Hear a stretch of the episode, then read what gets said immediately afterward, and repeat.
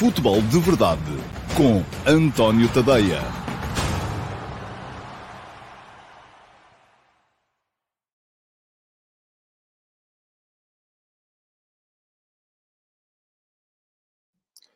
Olá, muito bom dia a todos, sejam muito bem-vindos à edição número 708 do Futebol de Verdade. Hoje é quinta-feira, dia 15 de dezembro de 2022 e já sabemos quem vai estar na final do Campeonato do Mundo. Vamos ter um França-Argentina. No fundo, era uh, uma das uh, finais possíveis, uma das finais desejadas por quem uh, estava apenas a olhar para a qualidade global das equipas. Desde cedo apareceram nos dois lados do, do quadro, de um lado Argentina, Brasil, Uh, acabou por ir a Croácia à meia-final, pronto, ok. Do outro lado, uh, França, Inglaterra, Espanha, eventualmente Portugal, um, uh, ah, lá está, portanto, a França. Isto é, vamos ter uma final com duas das grandes seleções do futebol mundial neste momento e seguramente a final que os organizadores mais queriam. Eu refleti muito hoje de manhã, antes de escolher a foto que escolhi para as entrelinhas, a minha newsletter matinal com a revista de imprensa internacional uh, acerca do Campeonato do Mundo e pode uh, ler a entrelinhas aqui. Deixem-me só, como sempre, tomar aqui nota do timecode para depois uh, ter um bocadinho menos trabalho quando for lá pôr os links.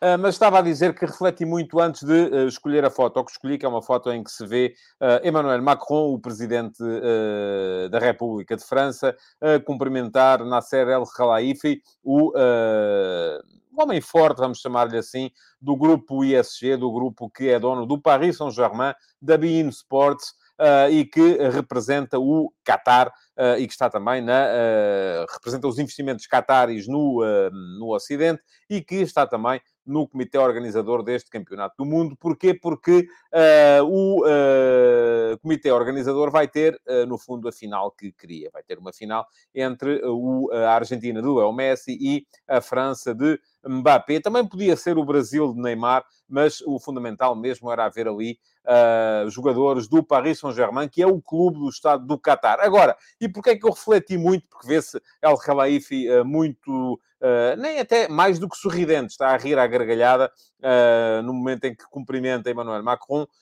refleti muito porque não quero de forma alguma deixar transparecer a ideia, que não é a minha, de que isto aqui houve marosca, isto aqui houve conspiração. Não, nada disso. Há aqui uma constatação de facto, que aliás é a constatação que é feita pelo artigo que uh, dá aso a esta, a, a, a, esta reflexão na entrelinhas, que é um artigo do Daily Telegraph de hoje, uh, que a dizer que a coisa no fundo saiu melhor do que a encomenda uh, ao Qatar. O Qatar vai ter dois dos seus jogadores bandeira a comandarem os seus exércitos na final do Campeonato do Mundo, mas atenção, quando quiserem passar a linha que está aqui traçada no chão para lá, quer dizer assim, portanto, estiveram ali a mexer os cordelinhos e os árbitros e tal, e os subornos, aí já não contam comigo, porque isso já não é conversa para mim, não é coisa que me interesse nem pouco mais ou menos.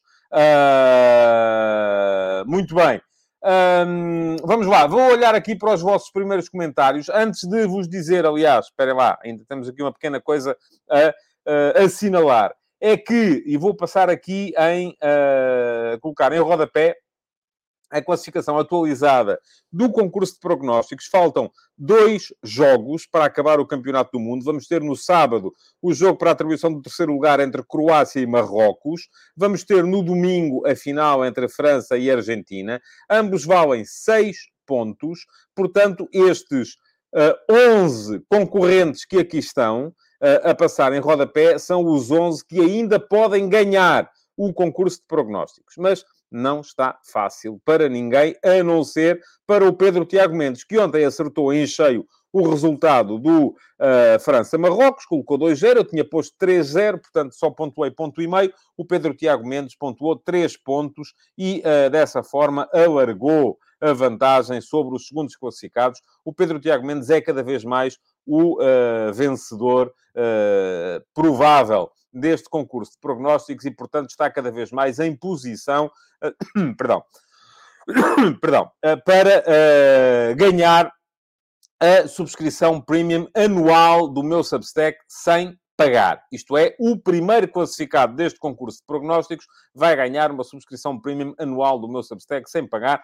O segundo, salvo erro, tem que ir recuperar aquilo que vos disse aqui no início, ganha uma subscrição por seis meses. O terceiro por três meses. E depois, entre o quarto e o décimo, ganham um mês à borla no meu uh, Substack como subscritores premium, com todos os benefícios que têm. Não é só ler todos os textos, é poder comentá-los no Substack, é poderem aceder ao meu uh, canal de Telegram, onde eu depois, no final do Mundial, voltarei a enviar os áudios dos meus textos para não terem que estar a gastar tempo a ler e é também poderem aceder ao meu servidor de Discord, onde nós vamos bater bolas uns com os outros e está desde já prometido que para a semana, portanto, a semana entre o fim do Mundial e o Natal, uh, eu vou estar mais ou menos de férias, férias mais ou menos ativas, porque vamos ter futebol de verdade VIP no Discord. Portanto, para os subscritores premium do meu Substack, sejam eles aqueles que já lá estão, sejam aqueles que vão ganhar as subscrições por via do,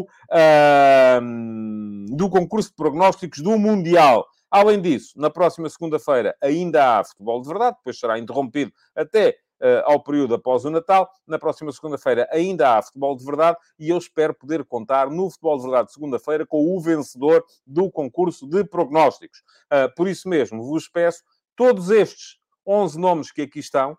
Uh, façam um favor, com exceção do Jason Lima, que eu já sei qual é a subscrição que está associada. O Jason está a fazer uma grande prova e já é subscritor premium do meu, do meu Substack. Não sei se este Pedro Carvalho, eu também tenho lá um Pedro Carvalho, não sei se é este, mas bom, aqueles que aqui estão, façam-me um favor, já vos tenho vindo a pedir, alguns já corresponderam, seja através de e-mail, seja através de uh, Messenger do Facebook, seja através do direct do Instagram, Uh, seja como for, façam-me o favor de me fazerem chegar qual é o e-mail associado à vossa subscrição no meu Substack, para eu depois poder creditar-vos os prémios caso uh, venham a ganhar. Muito bem. Os vossos comentários.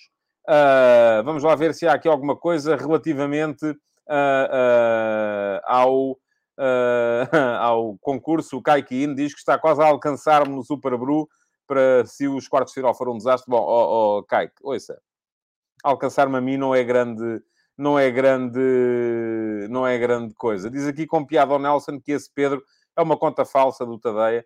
Uh, e era bom que eu fosse capaz de adivinhar tantos resultados como o Pedro Tiago Mendes tem vindo a, a adivinhar.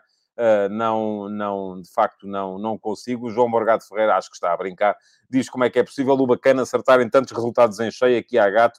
Uh, muito bem. E.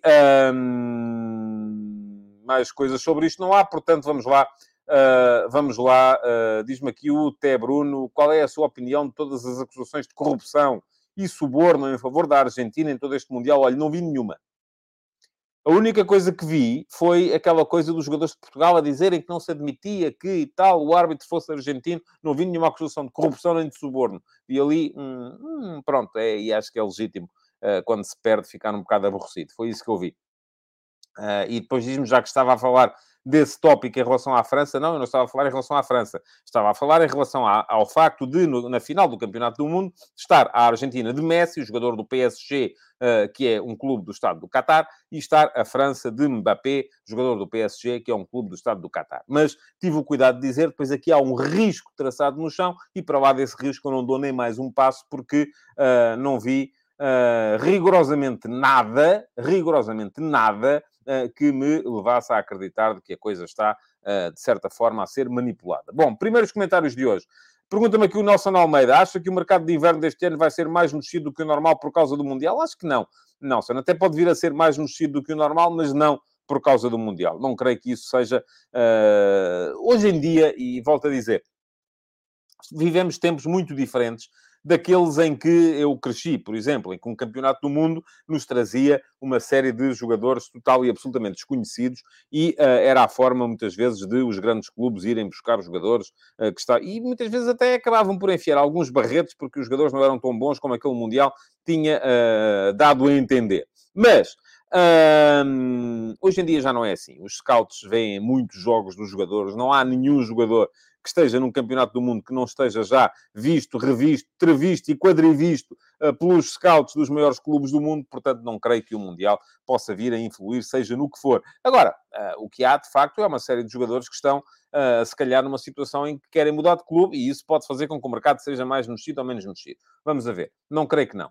Paulo Neves, bom dia. Porque será que a maior parte dos comentadores televisivos são taticistas? Por acaso não são. Não, tenho, não estou nada de acordo consigo. Se calhar são aqueles que você se recorda. Uh, quem são os taticistas? O Rui Malheiro, o Carlos Manuel, o, o Carlos Daniel, um, a Sofia Oliveira, um, e acabou aí, não há mais. Uh, uh, e, e, neste Campeonato do Mundo tivemos algumas 30 pessoas a comentar só nos três canais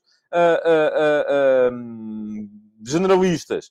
Uh, portanto, não creio nada que tenha razão. Mas vamos lá ver.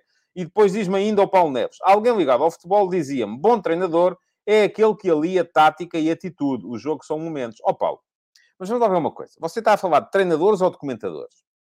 Você começa por me dizer, porque será que a maior parte dos comentadores televisivos são taticistas?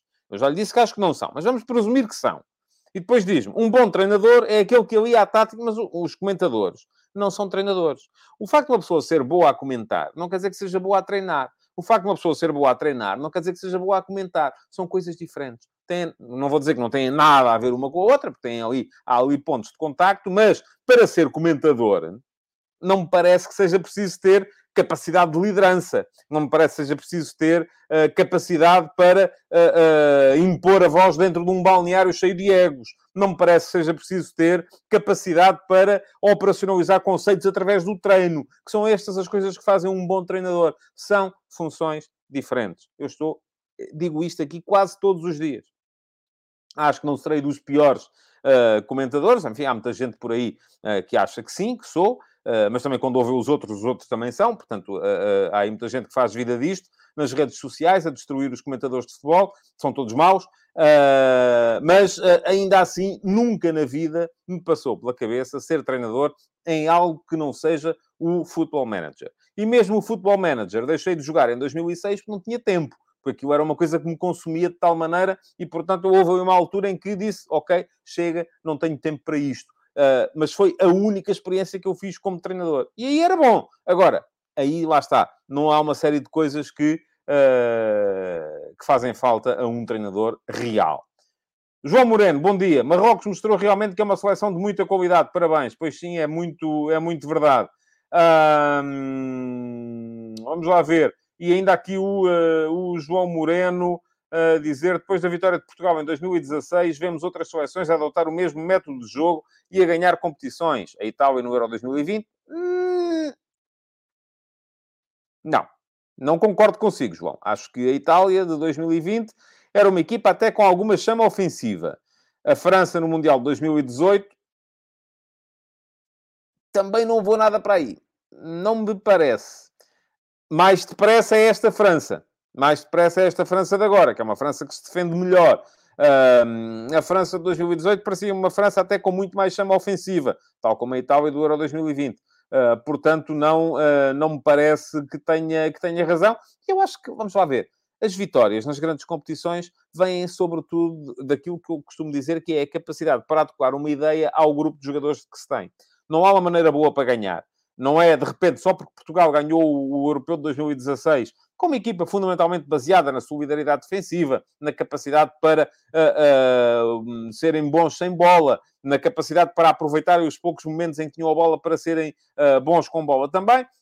não me parece que isso de repente tenha que fazer jurisprudência, tenha que haver aqui uma doutrina a dizer a melhor maneira para ganhar é assim. Não, depende dos jogadores que se tem. Com aqueles jogadores que Portugal tinha naquela altura, sim. E tanto, tanto sim que deu resultado. Com os que tem agora, não. Uh, também não acho que seja com os que tem agora uh, a maneira como Portugal jogou. Já o disse aqui várias vezes. Acho que havia, é preciso aqui encontrar a maneira de resolver esta, esta equação para fazer com que haja jogadores mais diferenciados também na, na seleção. E aliás, o João depois a seguir diz: será que esta é a fórmula correta para ganhar as fases finais? Discordamos uh, em, em, em absoluto. Não acho que a Itália de 2020 jogasse na expectativa, mas depressa a Inglaterra o fazia. Não acho que, que a França de 2018 jogasse na expectativa, uh, ou em contra-ataque ou ataque rápido. Não acho de todo uh, que, tenha sido, que tenha sido assim. Bom, Uh, mais coisas. Diz aqui o Jorge Leite, a França ganhou bem, mas Marrocos teve uma grande atitude e criou problemas inesperados aos franceses. É verdade, sim, senhores.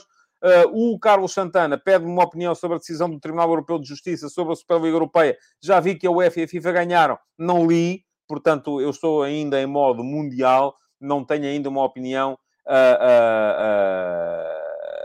sobre o tema, mas vamos ter tempo, com certeza, para, para, para lá chegar. Um, e, portanto, uh, diz ainda aqui o Paulo Neves que uh, a Marrocos faltam tecnicistas, mas que eu posso explicar melhor do que ele porque é que os interiores não funcionaram. Não teve um 6 e coisas mais simples. Marrocos é muito... Enfim, vamos em frente. Uh, o José Neto chama aqui a atenção para o número 8 de Marrocos, o Zonaí, jogador do Angers. É verdadeiramente impressionante. Para mim é a revelação desta Copa, porque era um jogador que eu não conhecia. Muito bem, José. Uh, acho que esteve, de facto, muito bem. Uh, na próxima segunda-feira, vou deixar aqui, fica desde já a nota, o futebol de verdade da próxima segunda-feira vai ser o último antes do Natal. Vamos ter aqui, se ele quiser, e eu não sei quem vai ser, o vencedor do, uh, do concurso de prognósticos. Uh, vou espero poder entrevistá-lo para ele me explicar como é que se acerta tanto, tanto resultado. Uh, vamos ter aqui uh, a análise aos jogos e, sobretudo, à final, ao França-Argentina, e eu vou deixar aqui a minha seleção dos melhores deste campeonato do mundo. Vamos então avançar no programa. Uh, Deixem-me só ver se há comentários vossos àquilo que eu estive a dizer ultimamente, que isto aqui estava a ler os primeiros comentários que, que, que, chegaram. O Paulo Neves diz-me já era tempo de falar do futebol português, mas eu tenho falado aqui do futebol português, Paulo, do, do, da Seleção Nacional. Eh, aliás, todos os dias falamos um bocadinho da Seleção Nacional.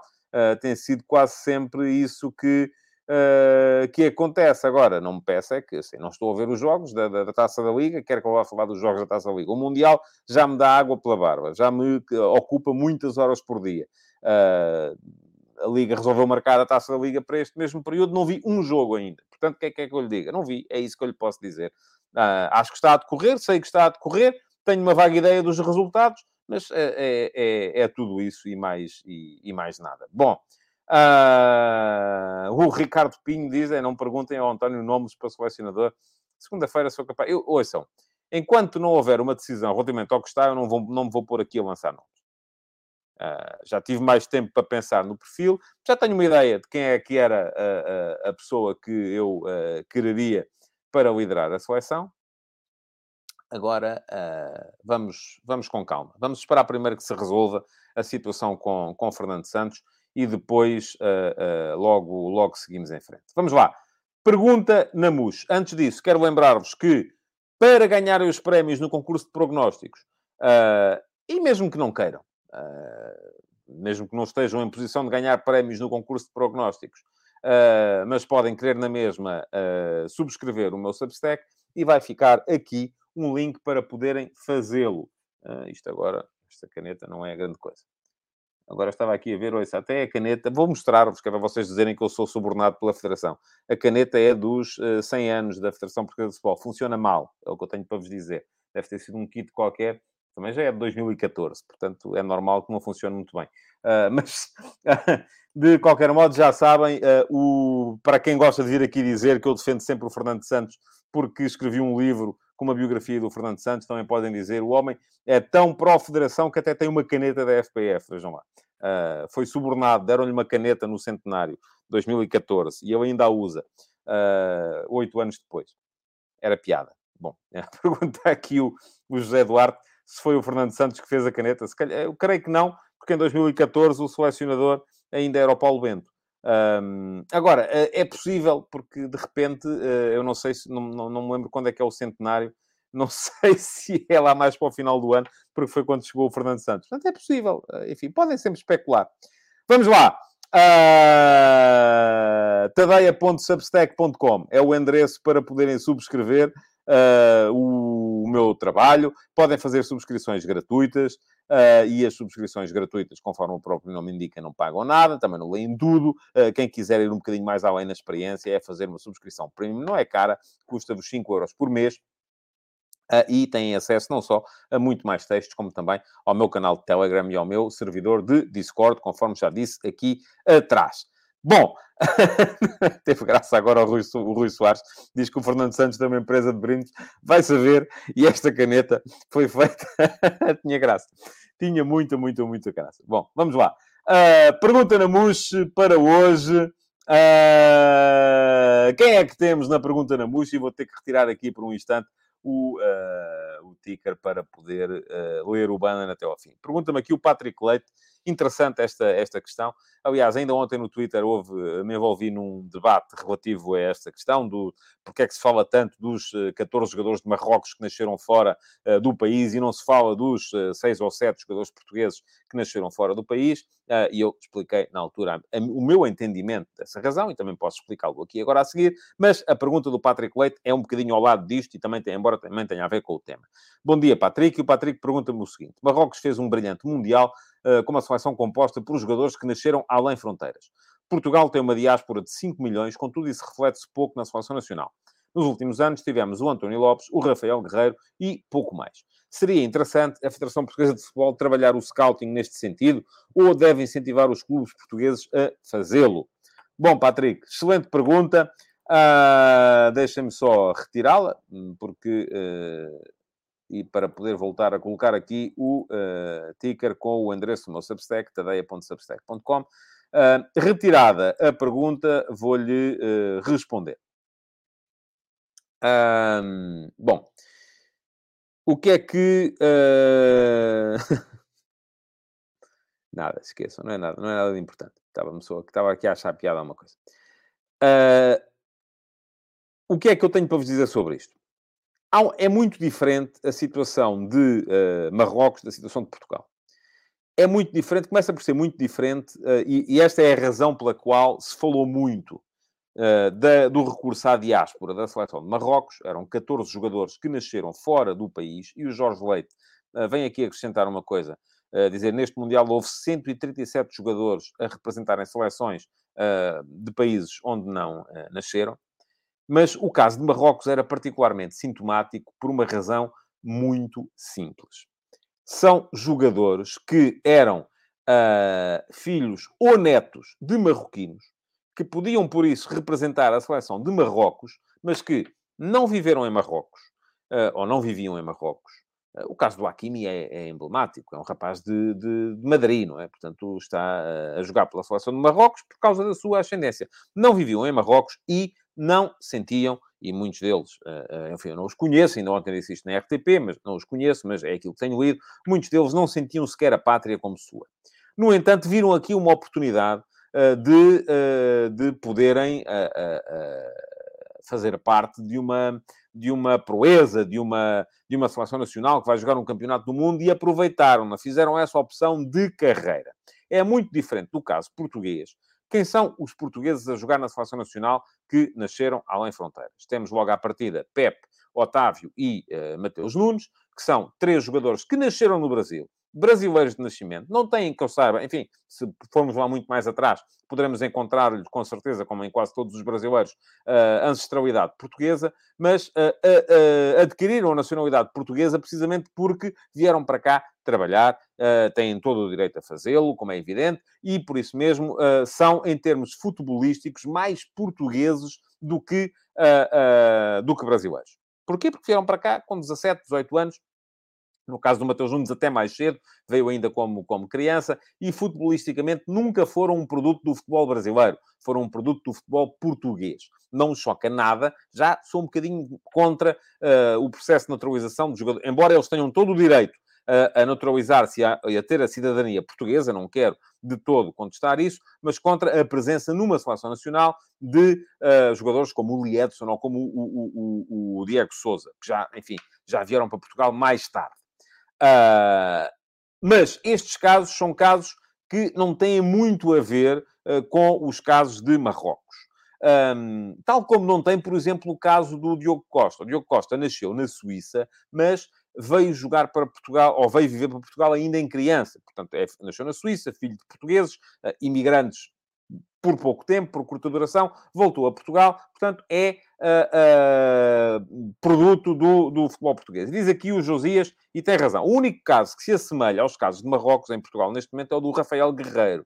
que nasceu em França, filho de portugueses, uh, nasceu em França, fez toda a sua carreira em França e, no entanto, optou pela nacionalidade portuguesa em termos futebolísticos. Eu creio que ele terá as duas uh, em termos de cidadania, mas em termos futebolísticos uh, optou pela nacionalidade portuguesa.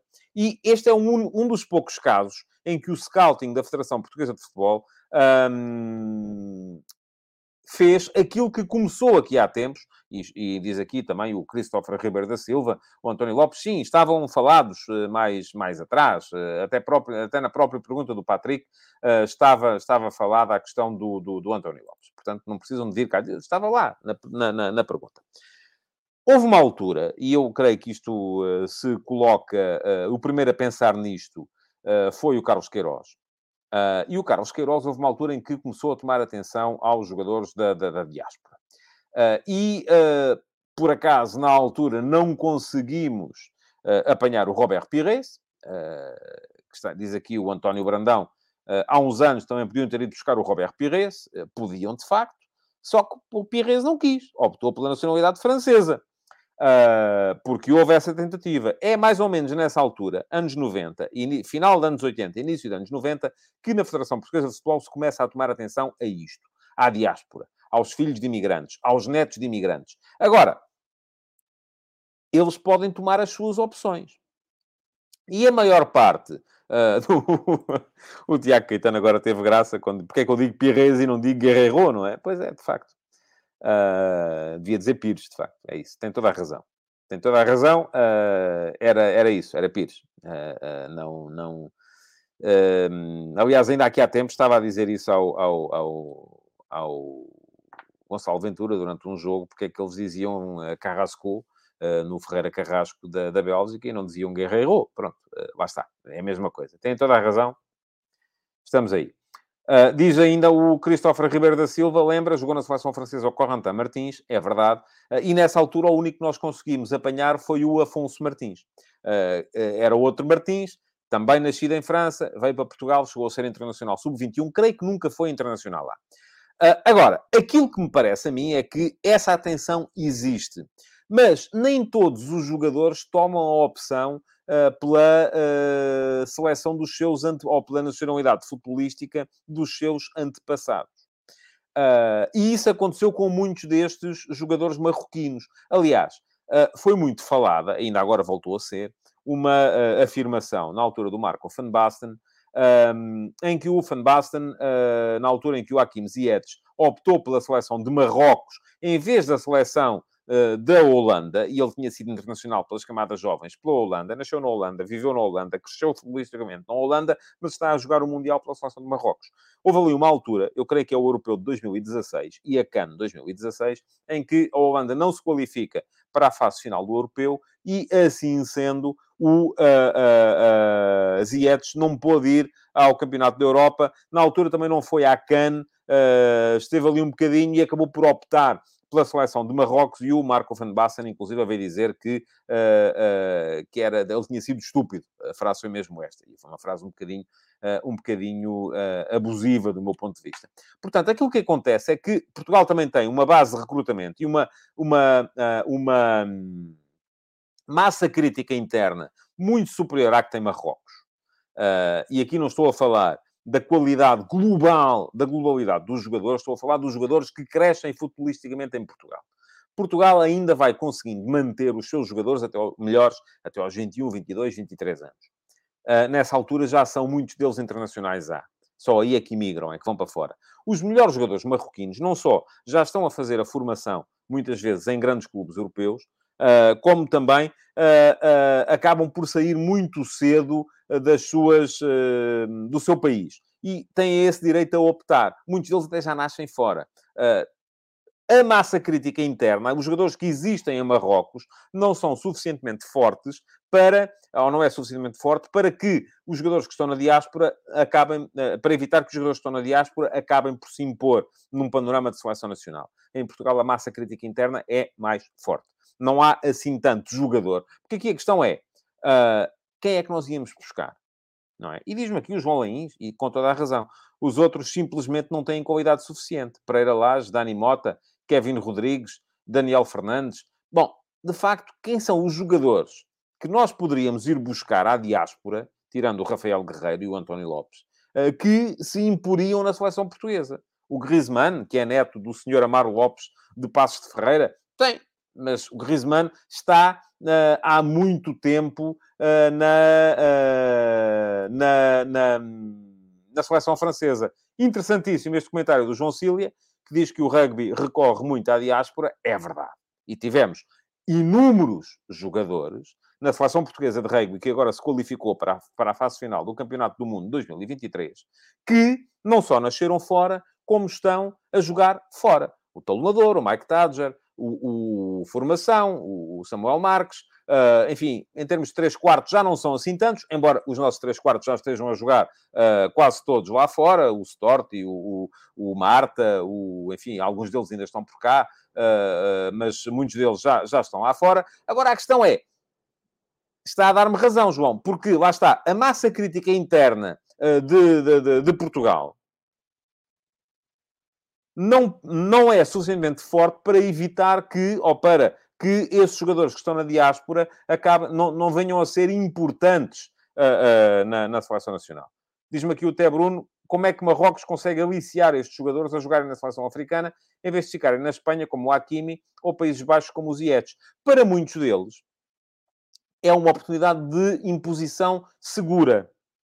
Porque lá está. Jogadores como o, o, o Hakimi, hoje em dia, nós até podemos dizer, o Hakimi, se quisesse, era titular da seleção espanhola. O Ziyech, se quisesse, era titular da seleção holandesa. É possível. Uh, mas, na altura em que eles estavam lá embaixo, isto não era de todo seguro. Não havia de todo a certeza de que, isso viesse, que isto viesse a ser possível. Um, Deixem-me só aqui fazer uma coisa. Uh, bom, já está. Peço desculpa. Portanto, na altura eles tomaram essa decisão e tomaram-na, do meu ponto de vista, com toda a propriedade, porque era aí que eles percebiam que podiam vir eventualmente a ser importantes. E estão-me a bater à porta, é sempre ao uh, entre uma e meia uma. Uh, não posso ir abrir a porta neste momento. Pronto, é a única coisa que eu posso dizer. Estou em direto, não consigo. Uh, portanto, se for alguma encomenda, por favor, é deixar. Peço imensa desculpa. Isto é sempre esta hora, é a hora das entregas. Uh, bom, um, o que é que eu vos estava a dizer? Agora perdi aqui um bocado o fio ao pensamento, mas creio que já está uh, explicada a questão. Podemos entrar e vou ter que interromper. Peço imensa desculpa. Vou ter mesmo que interromper. Uh, vamos a ver o que, é que, o que é que está aqui. Vou só aqui colocar um separador. Peço-vos imensa desculpa.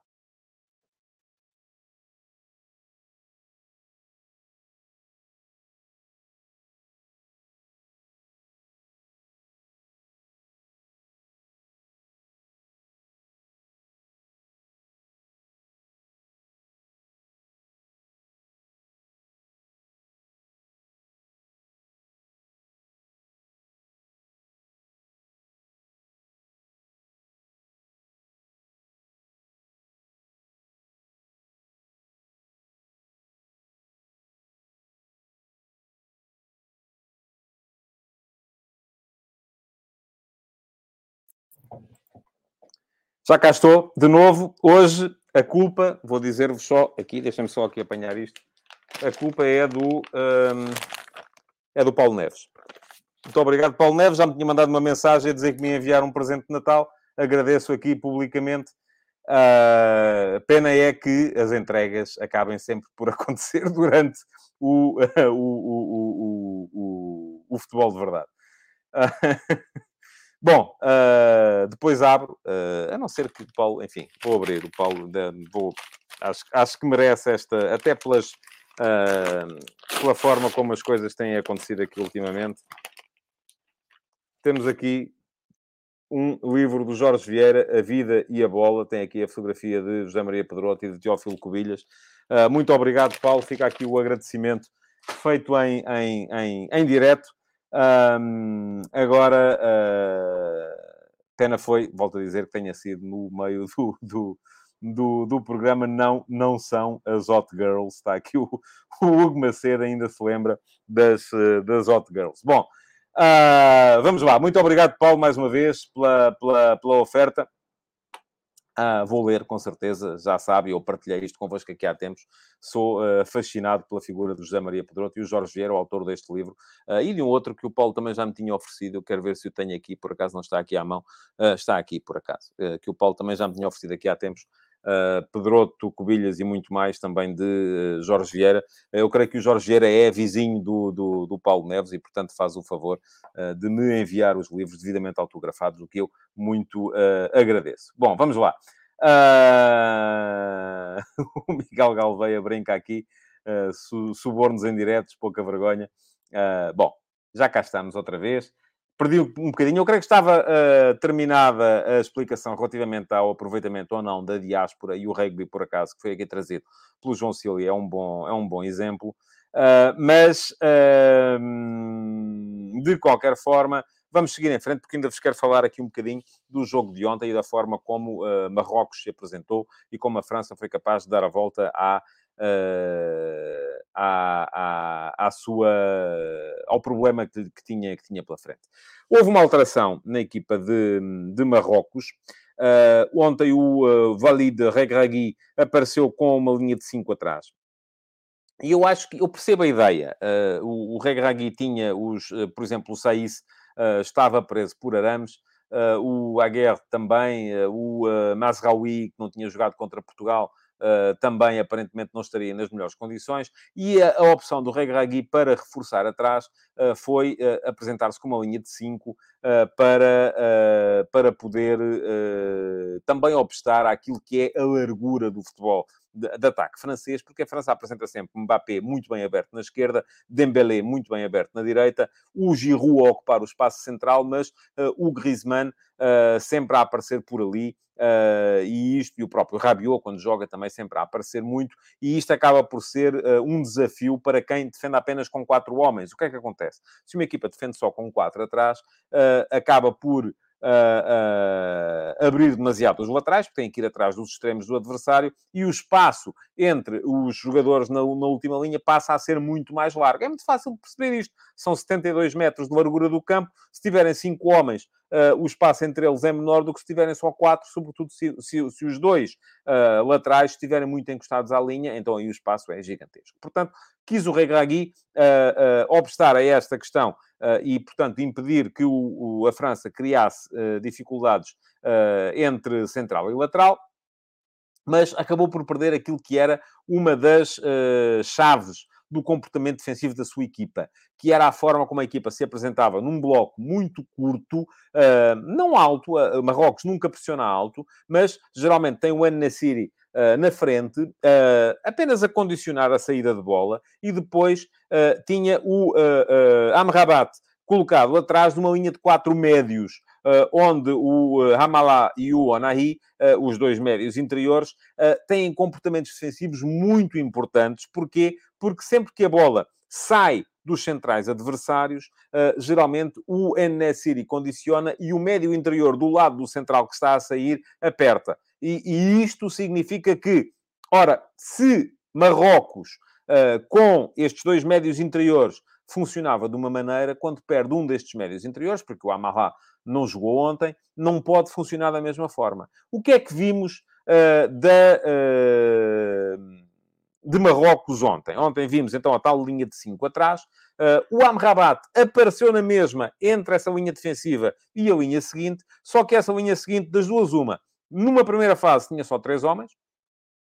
Tinha o uh, Bufal, o uh, Ziyech e o Onahi e depois o UNSCity continuava a condicionar a saída de bola do adversário, mas numa segunda fase, numa segunda fase, uh, diz-me aqui o Pedro Ferreira, uh, a largura do campo parece-me que são 68 metros e não 72. Eu também não tenho a certeza. Eu acho que aquilo é entre 60 e 75. Há uma largura uh, que seja, que é mais ou menos universal, mas não tem que ser assim em todo o lado. bom, mas estava a dizer, numa segunda fase, o, o próprio NSD baixava para a equipa de Marrocos ficar a defender, em vez de ser em 4-1-4-1, passava a defender-se em 5-1-4-0, porque não estava ninguém na frente. Ora, como é que a França uh, contrariou isto? A França contrariou isto de uma forma muito simples, que foi aquilo que Portugal não quis fazer. Foi, não baixou ninguém para ir auxiliar os centrais em uh, início de construção. Esse foi o principal erro de Portugal. Portugal, no início de construção, tinha três, quatro e às vezes cinco homens fora do bloco de Marrocos. E ali eles não faziam mal a ninguém.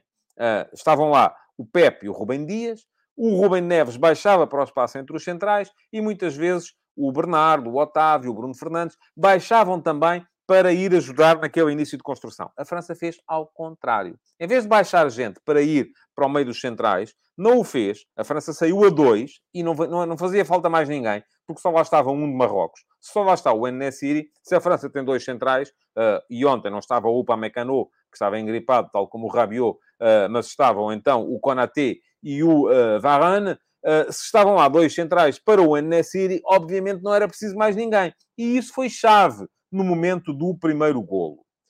o primeiro golo, o que é que acontece? O Varane sobe com a bola, que foi aquilo que os nossos centrais nunca fizeram no jogo contra Marrocos. A França demorou 5 minutos a perceber que era por aí que tinha que desequilibrar a estrutura, já de si mais desequilibrada da equipa de Marrocos, porque faltava o tal médio. Então, quem é que vai na pressão, erradamente, uh, no meu uh, ponto de vista, quem é que vai na pressão ao Varane quando o Varane queima a linha em posse e segue com a bola? Vai o central daquele lado, o El, El Yamiki, creio que é assim que se chama, que ainda por cima, não só perde o Griezmann, que imediatamente vai buscar o espaço nas costas do, do central que sobe, como escorrega. Ou seja, ele não só não foi condicionar a, a, a construção, porque faltava lá o médio, faltava lá o Amalá, uh, como não é eficaz nem numa coisa, nem na outra. Tenta ir condicionar a subida do Varane, escorrega pelo meio, cai, Griezmann ganha o espaço nas costas, está criado o desequilíbrio do qual nasce o primeiro golo. E já se sabe que uh, uh, esta França tendo uh, uma, uma tendo vantagem perante uma equipa que até aqui nunca tinha estado em desvantagem neste Mundial. Nunca tinha estado em desvantagem neste Mundial. Uh, Marrocos já não pode jogar da mesma forma. Foi, e depois diz-me diz aqui, uh, diz-me aqui o Paulo Neves, simples, a França deu a bola a Marrocos e estes ficaram às aranhas. Não concordo consigo, Paulo. o Hugo Macedo concorda com o, com o Paulo, eu não concordo. Uh, porque me parece que não é, não é verdade nem uma coisa nem a outra. Primeiro, a França não deu a bola a Marrocos. Uh, Marrocos conseguiu, a partir de determinada altura, como estava a perder, percebeu que tinha que fazer jogo. E segundo, não acho nada que Marrocos tenha ficado às aranhas. Esta equipa de Marrocos é muito mais do que uh, uma equipa uh, que se limita a fazer organização defensiva e ataque rápido e contra-ataque. Aliás, eu chamei aqui a atenção. O golo que Marrocos marcou a Portugal, é um gol em ataque posicional. É um gol numa posse que dura 40 e tal segundos. Portanto, não é de todo verdade que esta equipa de Marrocos não seja capaz de jogar. Agora, é verdade que a França uh, teve argumentos, e teve argumentos, primeiro táticos e depois humanos, para poder uh, contrariar a forma de jogar de Marrocos. Diz aqui o Carlos Gusto, Marrocos com 1 a 0 criou oportunidades para o empate, aliás, cheirava mesmo 1 a 1 antes do 2 a 0. Uh, sim, há uma grande defesa do Lloris, uh, no, no, no, final da primeira parte, que podia ter dado outro jogo, não deu. E depois, o que é que aconteceu? Marrocos não teve, então, argumentos para poder chegar ao empate e aquilo que aconteceu foi que a França uh, mostrou uh, a sua a sua um, peço desculpa estou aqui com michão no nariz. Uh, estava a dizer que a França mostrou a profundidade do seu do seu grupo. Ontem é muito importante a entrada do Marcos Thuram, sai o Giroud, Mbappé vem para o corredor central, uh, Thuram dá ao corredor esquerdo do ataque francês a profundidade Portugal também nunca teve nos seus corredores uh, quando jogou contra Marrocos e, e, que neste caso até se impunha mais porque o Hakimi estava constantemente a sair em auxílio ao ataque para permitir que o Bufal viesse mais, uh, que os Ietes, perdão, viesse mais para dentro. Portanto, uh, foi um jogo ganho pela França, não só no ponto de vista tático, como no ponto de vista humano, como no ponto de vista da profundidade de plantel, muito bem ganho. Acho que a França é. Eu acho que as continuo a achar aquilo que achava no início do campeonato. As três melhores equipas deste Mundial, Argentina, e foi isto que eu disse, se quiserem ir recuperar uh, o futebol de verdade do início do, do campeonato, as percentagens de sucesso que eu dei na, na, na altura, deixa-me ver se isso ainda aqui está ou se já apaguei o banner, por acaso já apaguei, portanto já não consigo colocá-lo. Uh, mas as percentagens de sucesso que eu dei no início do campeonato do mundo uh, eram essas: primeiro Argentina, segundo Brasil, terceiro França. Uh, portanto, é verdade que o Brasil ficou um bocadinho abaixo, mas creio ainda assim que as três melhores equipas deste Mundial foram estas. Um, não me convenço absolutamente, expliquei ontem nas conversas de bancada porquê, com o jogo de uh, da Croácia, uh, mas uh, da mesma forma que Marrocos, enfim, é o underdog de que toda a gente gosta, mas não foi uma super equipa neste Campeonato do Mundo. Era uma equipa que, em condições normais, se a Espanha tivesse aprendido com os erros da Bélgica, teria ganho a Marrocos. Se Portugal tivesse aprendido com os erros da Bélgica e da Espanha, teria ganho a Marrocos. A França aprendeu com os erros da uh, Bélgica, da Espanha e de Portugal, e por isso mesmo ganhou a Marrocos e ganhou bem. Acho que estão uh, na final as duas uh, melhores equipas do Campeonato do Mundo, portanto, não venham cá com conspirações do Qatar, da ISG, do, da, do Sr. Al-Khalifi, do Emir e tal. Não esqueçam lá isso, não vou por aí estão uh, claramente à vontade para o dizer. Uh, diz aqui o PA93 que a Inglaterra foi das melhores equipas do Mundial. A mim não me convence ainda assim, mas sim, uh, estará, num segundo, estará num segundo plano. e diz o João Ramos que chegaram à final as equipas com o melhor treinador, excluindo a Espanha. Não, não creio. Não creio, aliás. não acho que o Luís Henrique tenha sido o melhor treinador deste campeonato do mundo. Uh, não acho que o Scaloni tenha um papel assim tão preponderante, da mesma forma que não o tem uh, o, Didier, o Didier Deschamps. Uh, não vejo a coisa por aí. Aliás, eu acho que esta, esta, este Campeonato do Mundo é um campeonato em que o papel dos treinadores não foi assim tão sublimado. Quanto, quanto isso. Bom, quero lembrar-vos que ontem houve conversas de bancada, dia de jogo, já sabem. Ontem fiz a revisão aos jogos das meias finais falei uh, sobre o Argentina-Croácia, falei sobre o França-Marrocos, uh, fiz ali alguns exercícios que me deram algum gozo. O link para quem quiser ler fica aqui. Uh, e da mesma forma. Um, da mesma forma, vos digo que esta emissão do Futebol de Verdade está aqui muita gente a achar que Portugal foi péssimo. Eu não acho nada que Portugal tenha sido péssimo. Mas isto é a tal, é a tal noção nacional uh, do 880ismo. Ou temos que ser ou muito bons ou muito maus. Aliás, ainda hoje, no, uh, no, no, no, no, creio que foi no Facebook, alguém me dizia, uh, pena é que uh, sempre que quando se quer uh, que os, os, jornalistas portugueses uh, tenham passado o Mundial a destruir o Cristiano Ronaldo e a enaltecer o Messi, uh, quando e tal, e não sei o quê. E eu disse, olha, também já vi o contrário, já vi muita gente a destruir o Messi e a enaltecer o Cristiano Ronaldo. Eu não tenho a necessidade de enaltecer um, destruir um para enaltecer o outro. São dois grandes, o Messi está melhor neste momento, isso parece-me ser absolutamente uh, inquestionável. Um, está a fazer um grande campeonato do mundo e por isso mesmo me parece que, uh, uh, que está na final e está na final com justiça.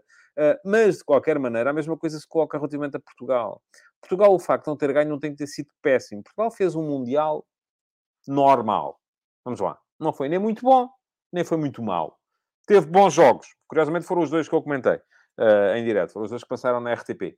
Uh, não creio que tenha havido aqui alguma relação, mas foram os dois melhores jogos da seleção. Uh, mas também teve uh, maus jogos. e isto cometeu erros, cometeu. agora, é assim, temos que viver com isso. De quem é diz-me aqui o João Ferreira e o Messi e o CR7 não percebi a pergunta. Vêm os jornalistas portugueses, não percebi a pergunta, João, tenho que explicar melhor, porque para eu conseguir perceber, porque assim não a consigo, não a consigo entender. Uh, e diz aqui o Miguel Galveia, com esta geração normal é pouco. É verdade, é que estamos a assistir a este fenómeno, e eu, desculpem, estou mesmo cheio de comissão no nariz. Uh, estamos a assistir a este fenómeno que é uh, o, o, o, as, as, redes sociais trouxeram isso às pessoas. Há uma polarização tal da opinião que uma coisa ou tem que ser ou muito boa ou muito má. Não pode ser normal. Uh, Paulo Neves, perder com Marrocos não foi mal? Foi. Mas não fomos só nós que perdemos com Marrocos, houve mais gente a perder com Marrocos. Uh, Marrocos foi uma das boas equipas uh, que, que, esteve neste campeonato do mundo.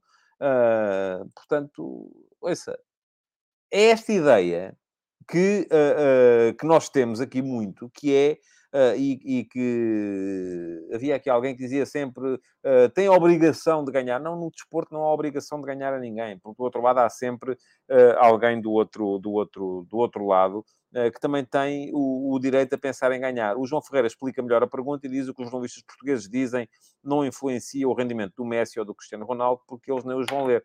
alguém lê por ele, esteja, esteja descansado. Mas sim, isso é, acaba por ser absolutamente uh, irrelevante. Bom, vamos lá.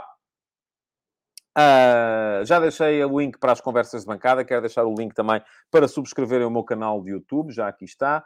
Uh, e já sabem, é seguirem lá, uh, irem lá, fazerem seguir o canal, uh, clicarem em cima do sino para ativarem as notificações e serem avisados sempre que eu entre em direto. Amanhã vamos ter mais uma edição do Futebol de Verdade para antecipar a final. Vamos aqui uh, falar daquilo que podem vir a ser as variáveis táticas importantes no uh, França-Argentina de domingo. Segunda-feira, último Futebol de Verdade antes do Natal. Depois paramos. E no Futebol de Verdade de segunda-feira, eu conto ter aqui o vencedor do, do concurso de prognósticos. Não sei se vai ser o, o o atual líder, o Pedro Tiago Mendes, ou não, uh, mas uh, conto tê-lo aqui, seja quem for, o vencedor do concurso de prognósticos, para nos explicar a todos como é que é isso de acertar tantos resultados durante um campeonato do, uh, do, do, mundo. De resto, o que me resta pedir-vos é que deixem o vosso like e que uh, voltem então amanhã para mais uma edição do Futebol de Verdade. Muito obrigado por terem estado aí e até amanhã. Futebol de Verdade, em direto de segunda a sexta-feira, às 12h30